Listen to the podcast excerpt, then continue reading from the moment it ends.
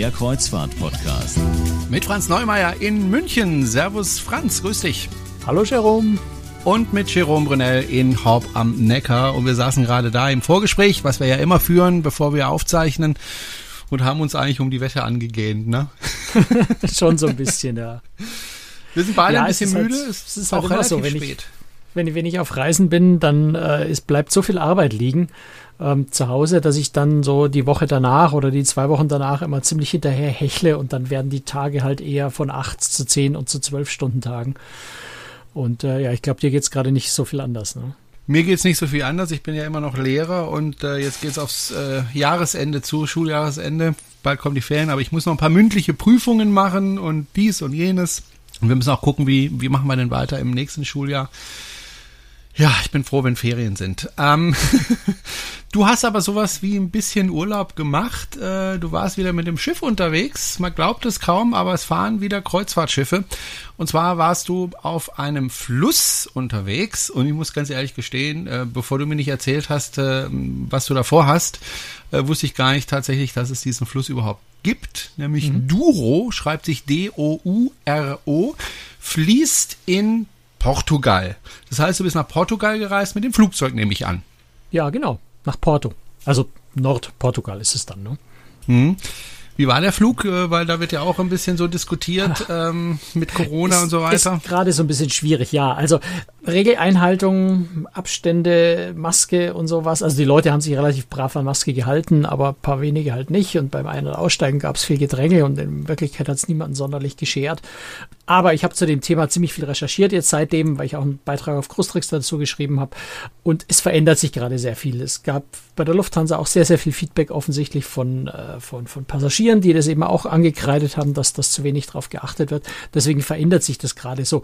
Und deswegen macht es, glaube ich, auch gar keinen so großen Sinn, wenn wir da ausführlich drüber sprechen, weil bis die Sendung ausgestrahlt wird, wir zeichnen ja wieder so etwa eine Woche vorher auf, dürfte sich das deutlich verändert haben, eben weil der Druck gerade von den Passagieren so groß geworden ist auf die Airlines.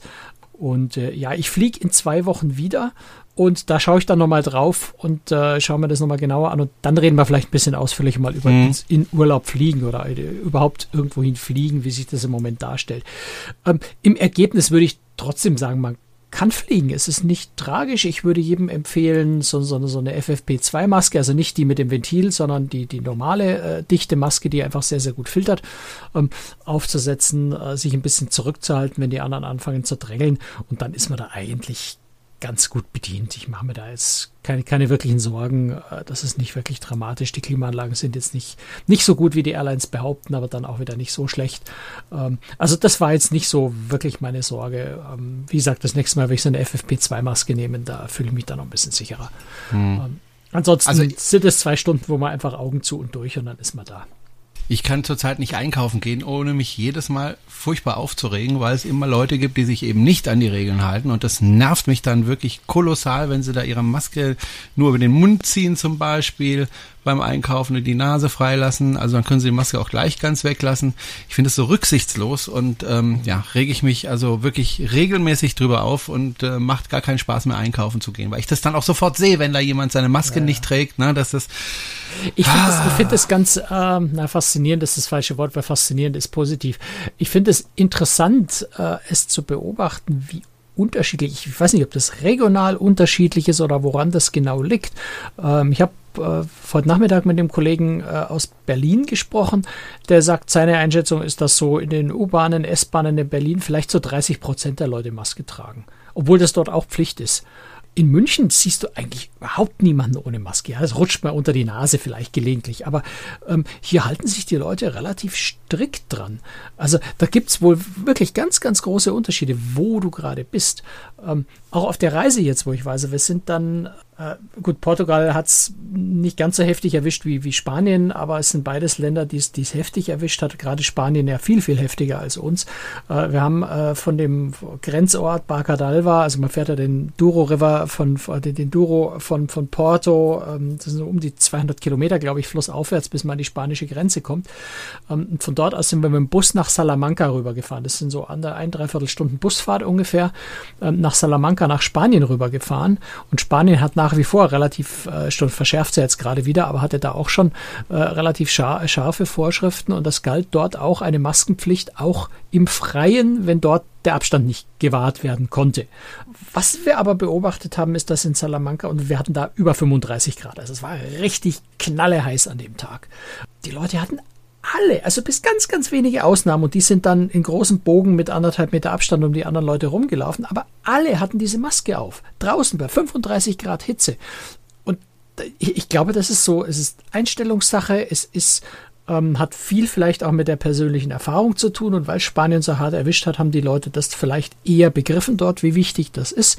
Ähm, und ja, vielleicht spielt es auch so ein bisschen eine Rolle, regionale Unterschiede. Vielleicht hat Söder in Bayern da mehr Eindruck hinterlassen, wie, äh, ich weiß nicht, wer in Berlin gerade an der Macht ist, ähm, der, der, der dortige äh, regierende Bürgermeister oder in Nordrhein-Westfalen Laschet, der das ja alles seinem Namen nach etwas lasch genommen hat. Also ähm, möglicherweise spielen all solche Einflüsse eine Rolle, wo die Sachen ernster oder weniger ernst genommen werden. Und ich war sehr froh, dass die Leute, die jetzt auch auf dem Schiff waren, die Passagiere, ähm, dass das eigentlich überhaupt kein Thema war, das Ganze. Also da hat jeder einfach die Maske getragen und fertig. Da wurde gar nicht drüber geredet groß. Da hat man noch nicht mal wirklich Witze drüber gerissen. Es war einfach so. Dort, wo Maske nötig ja. war, hat man sie aufgehabt und fertig. Ähm, und da hat sich auch keiner groß irgendwie beeinträchtigen lassen oder sonst irgendwas. Das gehört einfach dazu und, und, und fertig. Mehr muss man dazu schon fast nicht sagen. Ja.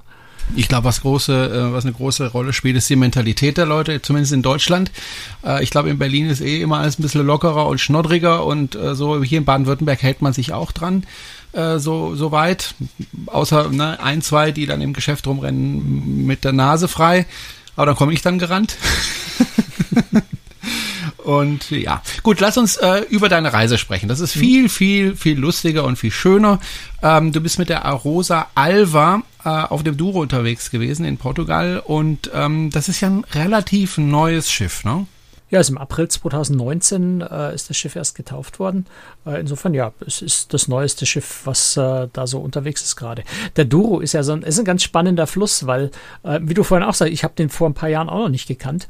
Ähm, ist der zweit, zweitlängste Fluss äh, der Iberischen Halbinsel, aber das ist jetzt nichts, wo wir halt von uns aus groß Bezug haben oder irgendwann mal im, im Erdkundeunterricht oder so gelernt haben. Ähm, der ist so vor ein paar Jahren ist der in Mode gekommen für Flusskreuzfahrten und inzwischen sind da, also also jetzt mal zumindest waren vor Corona, waren da schon ziemlich viele. Ich weiß ehrlich gesagt nicht, wie viele Schiffe genau, aber geschätzt würde ich mal sagen, irgendwo zwischen 10 und 15 Kreuzfahrtschiffen sind da inzwischen unterwegs von den verschiedenen äh, Anbietern und Reedereien. Im Moment fahren zwei, bin mir nicht sicher, ob Phoenix inzwischen schon wieder fährt, aber es fährt jedenfalls Arosa mit Arosa Alva, es fährt äh, Nico Cruises äh, mit dem, dem Duro Cruiser, ein bisschen älteres Schiff. Ähm, und es fährt Phoenix. Die fahren dort mit Schiffen von Cross Europe, soweit ich weiß. Ähm, im Moment fahren, also wenn, wenn Phoenix schon fährt, das habe ich jetzt nicht genau im Kopf, fahren maximal drei Schiffe, wahrscheinlich nur zwei. Und allein deswegen ist es schon ganz, ganz spannend, weil du halt, wo du hinkommst, du hast alles für dich allein.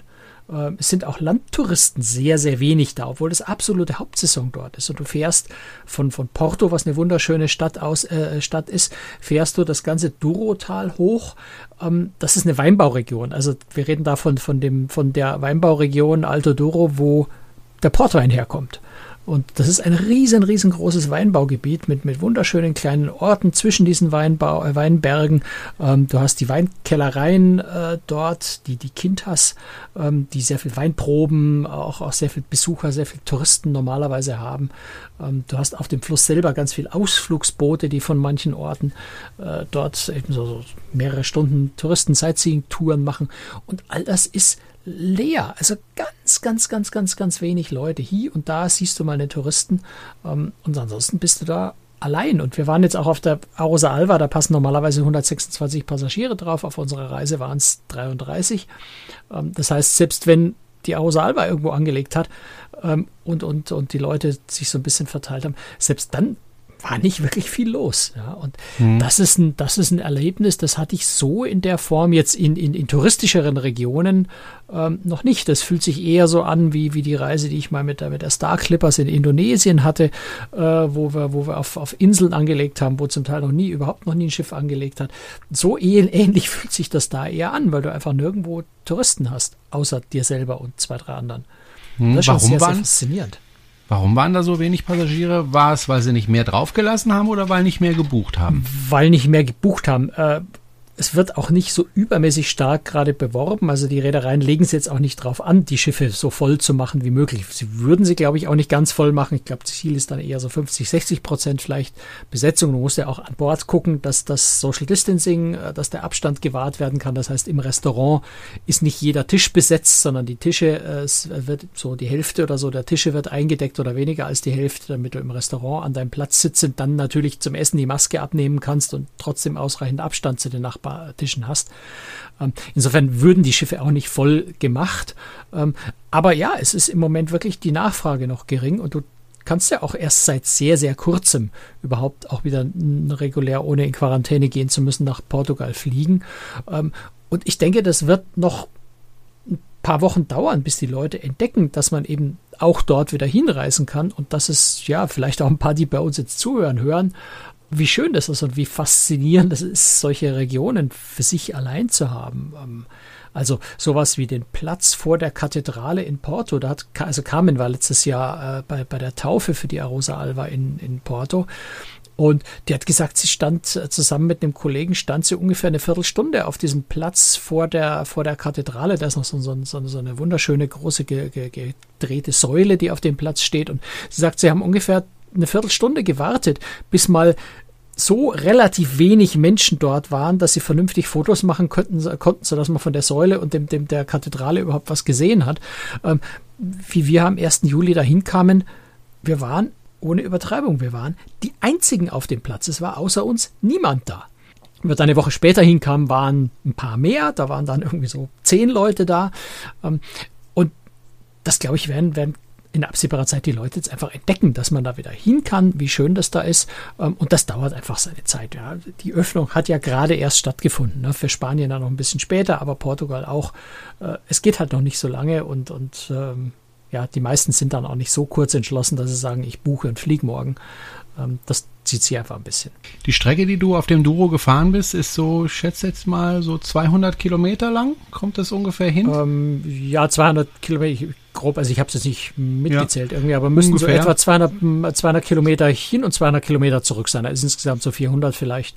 Hm. Ähm, kommt Also du fährst auf dem Duro ja auch äh, in der Nacht nicht. Also der Duro hat ein Nachtfahrverbot für Kreuzfahrtschiffe, also das fährst nur oh, okay. bei Tag. Ähm, was durchaus schön ist, weil du siehst natürlich alle Flussabschnitte bei Tag und das lohnt sich am Duro auch. Ähm, ich wollte nämlich gerade fragen, landschaftlich muss es, das doch wunderschön es ist, sein, es oder? ist super schön, weil der Duro, es ist, es ist wirklich ein Tal ähm, du hast diese im Wesentlichen Weinberge, du fährst auch mal zwischen, zwischen Felsen durch. Der Fluss ist zum Teil so eng, dass das Schiff gerade mal so durchpasst. Da ist links und links und rechts siehst du irgendwie die Felsbrocken aus dem Wasser ragen und die sind zwei, drei Meter vom Schiff weg. Da fährt der Kapitän an manchen Stellen in einer Geschwindigkeit durch, wo du denkst, wow, der kennt den Fluss offensichtlich verdammt gut. Ähm, auch Brücken, die sind so niedrig, dass nach oben noch so 20 Zentimeter sind wenn alles schon abgeklappt ist, was man abklappen kann. Und du fährst immer in so einem Tal, also da gehen immer links und rechts relativ steil diese Weinberge hoch, ähm, wie gesagt mal durch, durch Felsen durch. Ähm, der Fluss hat eine relativ äh, große Höhenunterschiede auf der Strecke. Du hast auch irre, irre hohe Schleusen, also die zweitgrößte Schleuse Europas also von, von, vom Höhenunterschied, groß sind die Schleusen nicht, aber, aber vom, vom Höhenunterschied 35 Meter. Ähm, die wow, eine hat 33 Meter, die andere glaube ich 24, also eine mit 12 sind insgesamt fünf Schleusen, die du hin und wieder zurück äh, durchfährst. Und ja, so eine, so eine Schleuse mit 35 Meter, da fährst du unten rein, dann geht die Tür zu und dann ist dunkel. Und dann fährst du da langsam hoch und dann wird es langsam wieder hell. Ähm, du musst ja da schon den Kopf ziemlich in den Nacken legen, damit du überhaupt die obere Kante der Schleuse siehst. Ähm, ist sehr, sehr faszinierend. Und äh, entsprechend ist es eben landschaftlich äh, spannend, weil du eben durch diese Berge durchfährst. Der Fluss windet sich in ganz, ganz engen Biegungen.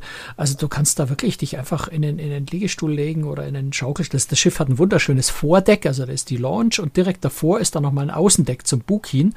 Ähm, da stehen ein paar, paar Sitzgruppen und, und Tische und ein paar Schaukelstühle dich da einfach reinsetzt. Also ich, ich könnte da stundenlang sitzen und einfach nur der vorbeiziehenden Landschaft zuschauen. Das ist auf dem Duro schon besonders schön. Lass uns gleich nochmal wieder weiter über den Fluss sprechen. Ich würde gerne nochmal über das Schiff sprechen, äh, beziehungsweise auch genau über deine Reise. Äh, es waren jetzt relativ wenig Passagiere. Ich nehme mal an, es gab unterschiedliche Kategorien von, von Kabinen.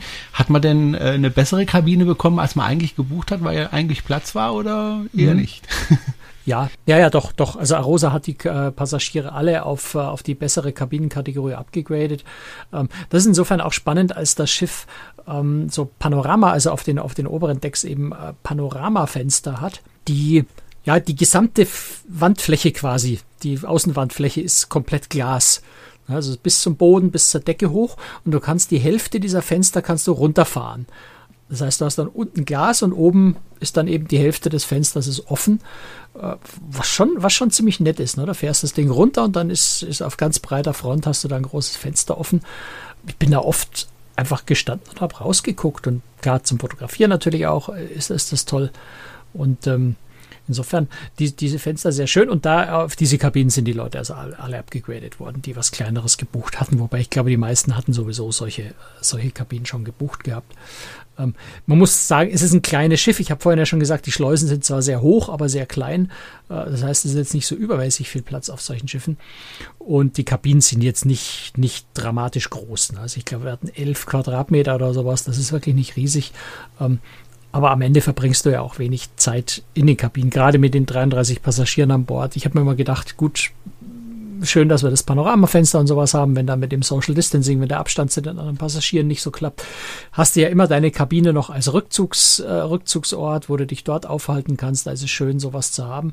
Ähm, letztendlich haben wir uns sehr wenig in der Kabine selber aufgehalten, weil einfach an Bord dann so viel Platz war, wo du auch Freiraum rund um dich rum hattest, wo, wo du jetzt nicht irgendwo in, in, in Abstandskonflikt mit jemandem kommst, dass das überhaupt kein Thema war, so dass wir sehr viel in der Lounge oder auf den Außendecken, wir sind äh, Außendecks, wir sind oft oben auch einfach am Sonnendeck unter dem, da ist ein ziemlich großes absenkbar äh, oder, oder abklappbares ähm, ja, wie soll man sagen, Sonnen, also es ist kein Sonnensegel, es ist schon aus festem Metall. Ähm, ja, so ein Sonnendach, wenn man so will. Da sind wir oft an den Tischen drunter gesessen, haben dort am Laptop ein bisschen gearbeitet, unsere Blogbeiträge geschrieben, ähm, wenn es nicht zu heiß geworden ist. Ähm, ansonsten haben wir uns wenig in der Kabine aufgehalten es ist, weil ich es gerade gesagt habe, es ist äh, im Sommer ist es schon ganz schön warm auf dem Douro. Ne? In Porto, das ist ja ziemlich nahe an der Mündung zum Atlantik, äh, da ist es immer so ein bisschen windig und, und kühler, wobei kühler heißt dann da auch mal 25, 28 Grad. Aber wenn du dann das Douro-Tal immer weiter rauffährst, so bis an die spanische Grenze, äh, ähm, Barca, Bar, wer Barca d'Alva, ähm, da ist dann schon mal so ein bisschen über 40 Grad hochgegangen, die Temperatur. Also je weiter du da hochkommst, desto heißer wird es auch. Und irgendwann bei über 40 Grad setzt du dich dann nicht mehr aufs Sonnendeck zum Arbeiten. Da ist dann die Klimaanlage in der Launch, die auch schöne Panoramafenster hat, die bessere Wahl. Ansonsten, was ich sehr schön finde auf dem Schiff, ist jetzt nicht meins persönlich, aber ein für die, für die gerade auch für die Schiffsgröße einen richtig schönen großen Pool am Sonnendeck. Das ist für Flusskreuzfahrtschiffe eher ungewöhnlich. Das ist sehr nett für jemanden, der gern in den Pool geht. Das ist, wie gesagt, ich das hatte ich auch bin, mal auf bin, bin kein so Poolmensch, aber das ist ja. wirklich schön. Nee, man kann sich dann nämlich reinsetzen und äh, wenn man da drin sitzt, äh, kann man so die Landschaft an sich vorbeiziehen mhm. lassen. Das fand ich sehr schön. Äh, am Pool hatte ich damals auch auf Na, Der dem, ist sogar relativ Yangtze. tief, also da kannst du fast schon schwimmen in dem Pool. Okay. Coole Sache, ja. Äh, wie war denn die Küche? War das portugiesische Küche oder internationale Küche oder deutsche Küche oder was? Das wollte ich mir jetzt eigentlich als Highlight für den Schluss aufheben. Äh, Ganz ehrlich, das ist für, für mich die größte positive Überraschung gewesen. Äh, Meine Arosa ist eine Premium-Reederei. Arosa hat immer schon recht gutes Essen gehabt, ähm, aber da kommen zwei Faktoren zusammen. Ähm, Das eine ist eben, Arosa hat eh eine sehr gute Küche. Der Küchenchef ist ein Brasilianer, ähm, der, also der wirklich toll war, der richtig, richtig klasse war. Ähm, die Küche ähm, ist portugiesisch mitgeprägt, also nicht die typische äh, deutsche Hausmannskost oder, oder, oder gut bürgerlich, wie man das oft sonst auf Flusskreuzfahrtschiffen hat, äh, sondern Arosa legt da durchaus Wert auf eine etwas besondere Küche und vor allem mal in dem Fall auch regionale Küche. Wir haben ganz viel, also es stand jeden Tag auf der Karte explizit auch eine portugiesische Spezialität als Hauptgericht mit drauf. Ähm, es war aber viel von den restlichen Gerichten auch äh, portugiesisch angehaucht. Also Beilagen zum Beispiel relativ viel Kartoffeln in allen verschiedenen Varianten und die waren, klingt jetzt relativ trivial, aber die waren wirklich gut und, und, und abwechslungsreich. Du hast relativ viel Fisch gehabt, äh, Meeresfrüchte, solche Dinge. Ähm, also eine sehr, sehr schöne Küche, immer viel so Schmorgerichte, Eintopf, solche Sachen. Ähm, war wirklich lecker. Also ich mag das sehr gerne, wenn du, wenn du in einem Land bist und dann einfach auch die dortige Küche miterlebst. Und der zweite Faktor, der eine Rolle spielt, ist jetzt ein Vorteil, der durch Corona entsteht. Bei Rosa ist es normalerweise so, dass du Frühstück, also mein Frühstück sowieso ja Buffet hast, Mittagessen Buffet hast und am Abend äh, wird Vorspeise und Nachspeise am Buffet serviert und nur Suppe und Hauptgang gibt's äh, auf dem Duro äh, speziell äh, gibt's serviert. Durch Corona ist die Bedienung durchgehend am Tisch, gibt also keinerlei Buffet. Und äh, das heißt, du hast beim Frühstück, beim Mittagessen, beim Abendessen immer Menü mit Bedienung am Tisch. Und das führt natürlich in Kombination damit, dass du nur 33 Passagiere an Bord hast, dass die Küche wirklich à la Minute es auf den Punkt äh, gar, äh, kochen kann, es sofort an den Tisch zu dir kommt und dadurch das Essen natürlich nochmal ein gutes Stück besser wird, einfach weil es wirklich perfekt ist. Und dann hat der, der Koch irgendwie so die, die Ambition, auch die Dekoration der Speisen, also vor allem die Nachspeisen, die Dekoration so hübsch und so nett zu machen und so also wirklich dann zum Teil, äh, das, da ist so eine Live-Cooking-Station am Buffet, die er dann zum, oft zum Dekorieren von seinen, von seinen Des Desserts genommen hat. Du hast da richtig, er hat sogar wirklich mit der Pinzette hier noch ein Blütchen drauf und da noch ein Himbeerchen äh, und, und da noch ein, ein, ein Schokogefäßchen mit Soße gefüllt und dann so leicht umgekippt, damit es aus dem Gefäßchen rausläuft und also wirklich unheimlich liebevoll auch dekoriert. Insofern, das Essen fand ich wirklich grandios. Hm. Glaubst du, dass äh, das Niveau gehalten wird, wenn wieder mehr Passagiere auf dem Schiff sind? Ach, naja, ich glaube schon. Also, aber das ist natürlich schwer einzuschätzen. Kann ich nicht sagen. Ja. Ich, ich gehe schon davon aus, dass der Ehrgeiz da ist, das zu machen. Ob es so gut ist wie jetzt, weiß ich nicht. Ich glaube schon, möglich ist es äh, prinzipiell. Äh, zumindest solange die Bedienung am Tisch ist. Ich denke, wenn, wenn, wenn man zurück zu Buffet geht, dann hast du natürlich diese Abstriche mit Buffet. Du kannst einen, einen, Fisch nie perfekt glasig aufs Buffet legen. Der gart einfach nach und dann ist er nicht mehr perfekt glasig. Ähm, insofern hat Buffet da immer so ein bisschen Abstriche. Auf der anderen Seite hast du im Buffet natürlich vielleicht mehr Vielfalt. Du kannst ja genau die Mengen und das auswählen, was du willst. Also es hat alles immer so seine Vor- und Nachteile. Ähm, ich glaube, wer uns länger zuhört, der weiß, ich bin großer Fan von Bedienung am Tisch. Insofern hat mich das jetzt gar nicht unglücklich gemacht. Ich fand das toll. Und was natürlich noch dazu kam, ist, und das glaube ich ist wirklich durch die wenigen Passagiere, der Service war halt ultra schnell. Also du hast jetzt zeitlich keinen Nachteil gehabt im Vergleich zu einem Buffet, sondern du bestellst und drehst dich einmal um und das Essen steht bei dir am Tisch und du bist mit der Haupt äh, mit, mit der Vorspeise fertig. Ein Kellner deckt ab und der andere steht mit dem Kellner äh, mit dem Teller für, das, für den nächsten Gang schon fast da. Ähm, also das hat sehr, sehr gut funktioniert und insofern habe ich ein Buffet wirklich überhaupt nicht vermisst und äh, auch selbst ein Frühstück. Ich bin jetzt jemand, der zum Frühstück Müsli isst und äh, Müsli ist immer so ein bisschen ein Problem äh, auf Schiffen, weil entweder ist es überzuckert ähm, oder es ist einfach so ein trockenes Flockenmüsli, wo du ein bisschen Milch reinschüttest und das schmeckt dann auch nicht richtig. Ähm, oder es ist ähm, wie auf internationalen Schiffen oft das Birchermüsli besteht irgendwie aus, aus irgendwie einer kreisligen Pampe, die man kaum essen kann. Und auch das war wirklich hervorragend, äh, nicht gezuckert. Äh, es war gut. Gleich, also, sag doch gleich Schlotze. ja, also nicht also auf so dem Schiff, halt, sondern so wie ich halt mal, es war halt wirklich, ja, so, ja. ich habe ich hab kürzlich äh, eine Reportage geguckt über ein U-Boot und äh, die sind in schweren Sturm geraten. Das heißt, der Koch konnte nicht kochen und dann haben sie so ein, so ein ich, ich nehme alles war Joghurt, aber sie haben es alle Schlotze genannt. da musste ich lachen. Auch der Kapitän willst noch ein bisschen Schlotze. Äh, ähm, Nein, ja. das ist sicher das, was es auf dem auf der Arosa Alba jetzt nicht gab. Gut, ähm, ich habe mir gerade mal die, die, die Reiseroute angeschaut. Es ging ja in Porto los ging dann erstmal nach Bitetos und Regua nach Pinhao. Ja, das hat sich alles, hat sich alles so ein bisschen aber ich kenne die Städte alle nicht. Also das sagt mir einfach gar du, nichts. Das sind auch keine Städte, das sind Orte. Also Regua ist ein bisschen größer, äh, Pinhao ist ein größeres Dorf. Ähm, Barcadalva besteht, weiß nicht, ja, das ist auch ein Dorf, sind schon ein paar Häuser. Ähm, aber je weiter so an den, in den, äh, je weiter du Richtung Spanien kommst, desto kleiner werden die Örtchen. Äh, die, die Orte bestehen zum Teil dann nur noch aus Weinbergen und ein paar, ein paar Weinkellern dazu.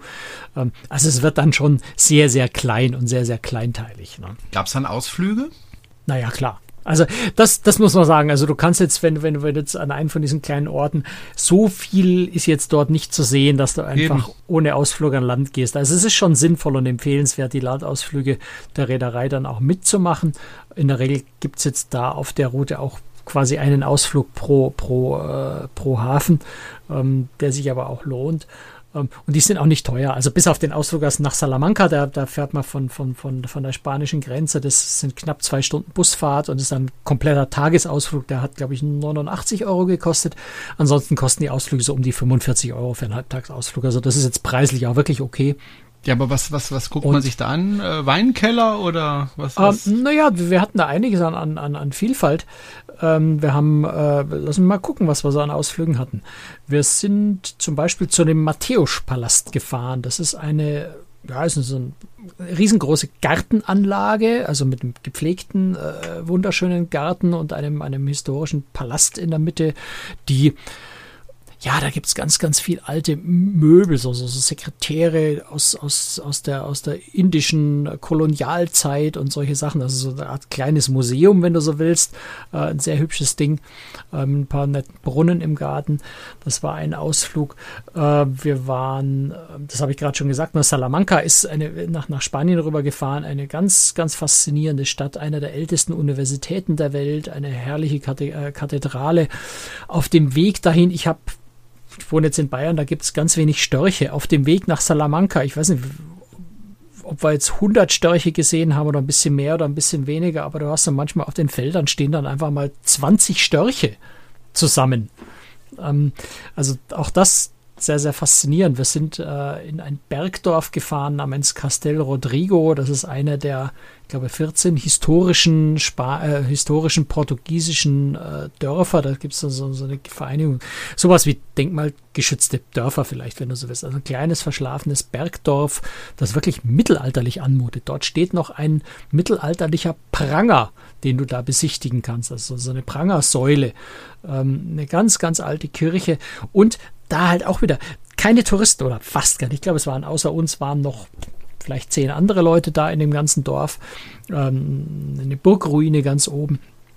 Und diese Mittelalterstimmung, die kommt natürlich noch besser rüber, wenn du dich da nicht mit, mit, mit Hunderten von anderen Touristen durchwälzt, sondern die Gassen für dich allein hast. Wenn du mal äh, um die Ecke biegst, äh, dann siehst du deine, deine Mitreise nicht mehr und bist plötzlich allein in so einer Gasse. Das ist schon sehr, sehr schön. Wir waren in Lamego, äh, ein Ort, wo es die sogenannte Himmelstreppe gibt. Das, da steht ganz oben am Berg steht eine, eine Kirche, die auch sehr hübsch ist. Ähm, und dann gehen so in mehreren Eta Etappen gehen 606, wir haben es nachgezählt. Wir, wir sind hochgelaufen, trotz, trotz über 30 okay. Grad Hitze und auch wieder runter. 626 ähm, Treppenstufen gehen darauf. Ähm, unterwegs kommst du dann vorbei an diesen ähm, Azulejos, heißt es, ähm, ähm, Kacheln. Das, das, kennt ja wahrscheinlich jeder so irgendwo, zumindest vom Sehen schon mal, diese blau-weißen mhm. äh, Kachelbilder. Also die, die Fronten von diesen Treppenaufgängen äh, sind dann großflächig mit solchen Azulejos-Bildern äh, verziert. Das, das ist wunderschön. Die, diese Azulejos findest du an ganz, ganz vielen Stellen auf der Reise. Vor allem in Bahnhöfen. Wir haben ganz viele Bahnhöfe besichtigt. Ähm, witzigerweise, weil das alles okay. so ein bisschen ältere Bahnhöfe sind, die eben mit diesen wunderschönen Kacheln verziert sind. Die gibt es entweder diesen blau-weiß oder die gibt es auch in farbig. Und das macht viel Spaß, das anzugucken. Ja. Stichwort Bahnhof. Ähm, wir haben auch einen wunderschönen Lost Place gefunden. Das wirklich mal zu Fuß vom Schiff aus noch schnell am Abend hingelaufen, äh, bevor die Sonne untergegangen ist, nämlich in Barcadalva. Dort ist ein, ein alter Bahnhof von der Bahnstrecke, die inzwischen nicht mehr in Betrieb ist. Ich glaube, die ist seit den 80er Jahren schon außer Betrieb, aber der Bahnhof und äh, die, die Lokhalle und der, der Lokschuppen und die, die, die Drehplatte, auf der die Loks da aus dem Lokschuppen rausgeholt wurden und sowas, das steht da alles noch, das verfällt so vor sich hin. Ähm, ähm, ich mag solche Orte ja besonders gerne, ne, wenn es so, so ja. wenn es nicht mehr gepflegt ist, wenn es einfach so vor sich hin verrottet, aber du kannst es noch erkennen, du kannst dir vorstellen, wie das ausgesehen hat. Ähm, also ganz viele solche schöne Sachen kannst du da ähm, entdecken und natürlich hat, haben wir ganz viel mit, mit Portwein zu tun gehabt. Na, wir haben eine Portwein auch schon mal am Vormittag eine Portweinverkostung gehabt in, äh, von, von Pinhao aus. Das ist so einer der zentralen Orte für, die, für den Weinbau in der Region. Da waren wir bei einem von den Portweinmarken äh, ähm, in einer von diesen, äh, den Weinberg schön äh, besichtigen können, so ein bisschen erklären lassen, auch wie sie die, die, den Wein dort anbauen, was für Weinsorten für, für Portwein verwendet werden. Du lernst ganz viel über die Herstellung von, von Portwein, was durchaus Äh, interessant ist, wenn du Portwein sonst nur so als 15 Euro Produkt von Aldi kennst ähm, und dann merkst, verdammt, Portwein ist ein richtig leckeres Zeug, äh, wenn man was Gutes kauft. Und das ist dann auch nicht so teuer. Ähm, in der, in der, ich, ich, ich komme einfach nicht auf den Namen, ähm, in der, in der äh, Portweinkellerei, wo wir da waren, äh, um das zu besichtigen, auch diese Probe am Vormittag schon gemacht haben, die haben dort einen äh, Rosé-Portwein entwickelt vor einigen Jahren der sich jetzt auch wunderschön eignet, also als Cocktail so für, für Port und Tonic, was gerade sehr groß in Mode ist, ähm, aber auch so sehr schön zu trinken ist. Und die haben es also ein bisschen erklärt, wie sie dazu gekommen sind, diesen Pink Portwein herzustellen. Also du lernst einfach ganz, ganz viel auch über diesen Weinbau und trinkst natürlich auch gar nicht mal so wenig Portwein über die Reise verteilt. An Bord gab es. Deswegen hast du so eine rote Nase. Nee, das täuscht, das ist der Sonnenbrand. Ich habe nämlich Inzwischen müsste der Sonnenbrand eigentlich wieder weg sein, aber ich, ich bin ja jemand, der äh, eigentlich da sehr, sehr genau achtet drauf. Aber wir sind am, am Tag, wo wir angekommen sind, äh, sind wir, wann sind wir mittags, glaube ich, sind wir da gewesen. Ich glaube, um elf waren wir etwa am Schiff und du darfst, du konntest dann eben wegen Corona-Reinigungsmaßnahmen und all dem halt erst um drei Uhr nachmittags an Bord. Ähm, also haben wir unseren Koffer am Schiff stehen gelassen und sind äh, durch Porto gelaufen, haben uns Porto angeguckt, haben da war die Sonnencreme drin. Und genau, und die Sonnencreme war im Koffer. Und wie wir vom Schiff okay. weggelaufen sind, war es auch noch so ein bisschen bewölkt, also eigentlich nicht so, dass du dir groß Gedanken gemacht hast. Äh, ja, und irgendwann kam dann halt die Sonne raus und am Abend war halt der Sonnenbrand dann da und der war ja. ziemlich heftig. Das ist mir schon sehr, sehr, sehr lange nicht mehr passiert, aber da eben doch. Ja. Ich weiß nicht, ob wie es dir geht, äh, wenn ich Portugiesisch sprechen höre. Äh, egal ob das jetzt Brasilianer sind oder Portugiesen, gespannt. diese Sprache finde ich extrem erotisch finde es erotisch. Auf ja? erotisch bin ich jetzt noch nicht gekommen. Ich finde ich, ich, ich es eine sehr schöne Sprache und ich verwechsel sie manchmal mit Russisch, ehrlich gesagt. Okay. Ähm, es ist eine schöne Sprache, aber es ist schwer also ich, ich tue mich, gut, ich tue mich mit Sprachen. Ich tue mich mit Sprachen, ich tue mich mit, es ist sehr viel Schlaute drin. Ja. Deswegen, ich habe mich vorhin ja schon versucht, die Azulejos richtig auszusprechen, diese, Kas, äh, diese, diese Kacheln. Ähm, es sind sehr viele Schlaute drin, so, so ja, Stimm, genau. stimmhaftes SCA. Ja, so schön melodisch, ähm, also ich finde die total erotisch. Es ist eine schöne Sprache, aber es ist äh, schwierig zu verstehen. Also unser, unser Kellner im Restaurant, mit dem haben wir uns ein bisschen unterhalten, der versucht Deutsch besser zu lernen. Deswegen haben wir ihm immer so ein bisschen, auch so ein bisschen geholfen, ein oder andere Wort in Deutsch. Letztendlich haben wir uns dann oft auch auf Englisch unterhalten, aber er kann eigentlich ganz gut Deutsch. Und der hat uns dann auch gesagt, also ist halt, Portugiesisch ist eine schwere Sprache, aber Deutsch ist schon auch eine schwere Sprache. Ja. Also ich glaube, Portugiesisch und Deutsch, die tun sich da gegenseitig nicht viel. Äh, es ist wohl nicht so wirklich leicht, äh, da, mhm. da gut reinzukommen. Aber du hast recht, es ist eine, es ist eine sehr schöne Sprache. Was natürlich auch noch dazu kommt, gerade auch im Norden von Portugal, die Leute sind, also es ist mir sehr, sehr aufgefallen, sehr, sehr herzliche, sehr, sehr ähm, offene, sehr, sehr freundliche Menschen. Und vielleicht ist das jetzt zu Corona-Zeiten, wo die alle dankbar für jeden einzelnen Touristen sind, der da überhaupt kommt, weil die leiden sehr unter den ausbleibenden Touristen, finanziell halt auch. Aber ich habe mich unheimlich wohl gefühlt bei den Menschen dort, weil man weil so herzlich aufgenommen wird. Und das ist so eine, ich meine, man darf sich als Tourist nichts vormachen. Als Tourist ist man immer Tourist. Aber ich bin mir selten so wirklich willkommen, relativ wirklich willkommen äh, vorgekommen wie dort. Na, du hast ja oft an Touristenorten spürst du das. Die, die, die heißen dich vordergründig willkommen und hintergründig weißt du genau, was sie hinter deinem Rücken über dich reden.